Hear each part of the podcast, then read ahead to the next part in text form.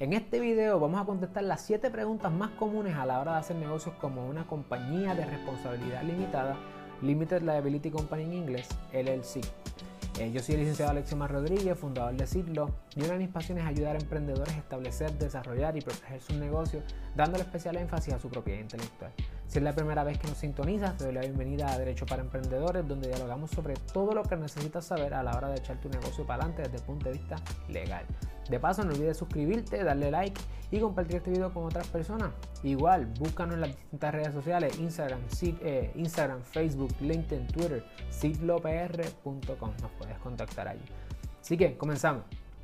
Bueno, una de las estructuras legales más famosas, sin duda, es la LLC. De hecho, es la figura que más los clientes me solicitan y la razón, vamos a ver, es porque es, puede llegar a ser bastante sencilla de mantener, ¿verdad? Desde el punto de vista legal y tiene muchos de los beneficios tanto de la sociedad como de la corporación. Así que si lo quieres entender de alguna forma, la LLC, que es una estructura legal bastante eh, reciente, es un mutante entre la sociedad y la corporación. Así que vamos a contestar las preguntas. Uno, ¿quién es el dueño de la empresa cuando estamos operando como una LLC. Los dueños, a diferencia de la corporación que son los accionistas o la sociedad que son los socios o en el DBA que es el individuo, son los miembros. Una LLC puede ser de un solo miembro como puede ser de más de un miembro. Estos miembros, si no se pacta otra cosa, pues tienen tanto el interés propietario, es decir, son dueños, como el interés administrativo. Por lo tanto, es como si fueran tanto accionistas como junta de directores. En ese caso se parece mucho a la sociedad. ¿Por qué? Porque los miembros son tanto dueños como administradores. Y eso contesta nuestra segunda pregunta. ¿Quiénes son los administradores de una LLC? Salvo pacto en contrario, son los miembros. ¿Por qué digo eso? Porque en el documento interno se puede establecer otra cosa, que solamente un miembro sea el administrador o que quizás sea otra persona inclusive. Tercero, ¿qué requisitos impone el gobierno para establecer una LLC? Obviamente todo esto es en Puerto Rico. Pues lo único que establece el gobierno desde el punto de vista corporativo es el artículo de organización. Y parecido al certificado de incorporación en, la, en el área de corporaciones, hay que ir al Departamento de Estado que se hace por internet. Mira, aquí está Joey.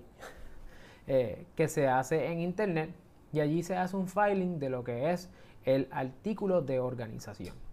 Cuarto, ¿qué documentos internos necesito? Pues lo que necesita es el contrato.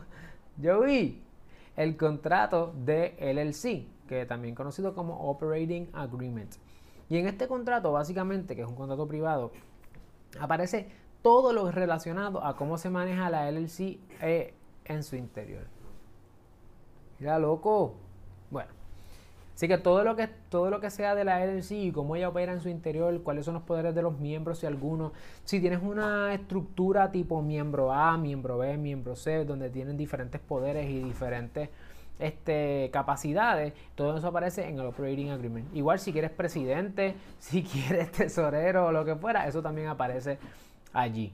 Así que es súper importante que tengas un buen Operating Agreement. Quinto, ¿cuáles son las consecuencias contributivas? Pues de ordinario, eh, en la LLC es como la corporación en el sentido de que tributan iguales. Eso es si no haces otra cosa. Eso quiere decir que la LLC tributa como LLC, como entidad, porque es otra personalidad jurídica aparte. Y sus miembros pues tributan aparte. ¿Qué pasa? Que eh, la mayor parte de las veces se solicita lo que es eh, a través de en Hacienda y en el IRS lo que se llama el tratamiento de entidad conducta. Eso quiere decir que quieren, quieren utilizar o beneficiarse de los beneficios que otorgan las sociedades, donde los socios tributan a nivel personal por las ganancias y los asuntos de la, de la sociedad. En la LLC se puede hacer lo mismo. Los miembros pueden tributar a nivel individual de lo que pase en la LLC. Eso entonces no, hay doble tributación, ¿verdad? Los miembros no tributan con la LLC, sino que los miembros tributan luego de que se establecen las ganancias y las, y, las pérdidas de lo que fuera, los costos de la LLC. Obviamente asegúrate de consultar con un CPA este asunto de que cuál de las dos, o un abogado, cuál de las dos cosas te beneficia más. Sexto, ¿a qué riesgos o responsabilidades se exponen los dueños respecto a la empresa? Pues ser, la responsabilidad, al igual que la corporación, es una responsabilidad limitada. Por lo tanto, es uno de los atractivos de la LLC que se parece a la corporación en ese caso. Séptimo, ¿cuánto dura el negocio? Mira, aquí está el loquito este. Pues el negocio dura, al igual que la corporación, eh, a perpetuidad, si fuera el caso que ustedes lo pactan así en el artículo de organización. Así que para un resumen, veamos aquí pregunta-respuesta. ¿Quién es el dueño de la empresa? Los miembros. ¿Quién administra la empresa? Los miembros. Obviamente todo esto es salvo pacto en contrario. ¿Qué requisitos impone el gobierno? Establecer un artículo de organización ante el Departamento de Estado. ¿Qué documentos internos necesito? Tienes que tener un contrato de, compañía de responsabilidad limitada, en inglés Operating Agreement. Y recuerda que ese es el centro y corazón de todo el quehacer dentro de una LLC. ¿Cuáles son las consecuencias contributivas? Pues, pues tienes la doble tributación como default, pero puedes solicitar que te traten como una entidad conducto parecido a la sociedad. ¿A qué riesgos o responsabilidades se exponen los dueños respecto a la empresa? Pues, al igual que la corporación, pueden gozar de responsabilidad limitada, siempre y cuando cumplan eh, con la ley. ¿Cuánto dura el negocio? Potencialmente a perpetuidad. Así que tú te preguntas, y bueno, ¿me conviene a mí la LLC? Bueno, hacemos un, un análisis pro y cons. En mi caso, yo tengo una LLC y por no decir todos, pero yo creo que todos mis clientes tienen LLCs. Este, la LLC puede ser de un solo miembro, ¿verdad? Que hay que ser más cuidadoso aún para que no te eh, descorran el velo corporativo, como puede ser de muchos miembros, que es lo que se llama la Single Member LLC y la Multi-Member LLC. Ahí están los pros y cons.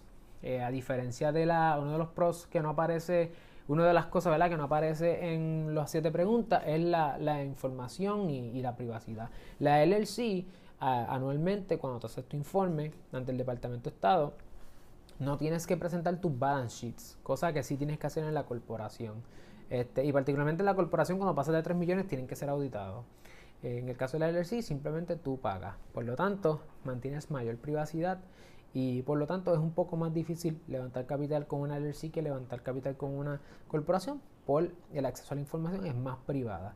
De nuevo, esto es un asunto que debes consultar con tu abogado este, en próximo video voy a hablar de las cosas, de los errores más comunes que estoy viendo a la hora de hacer el LCS.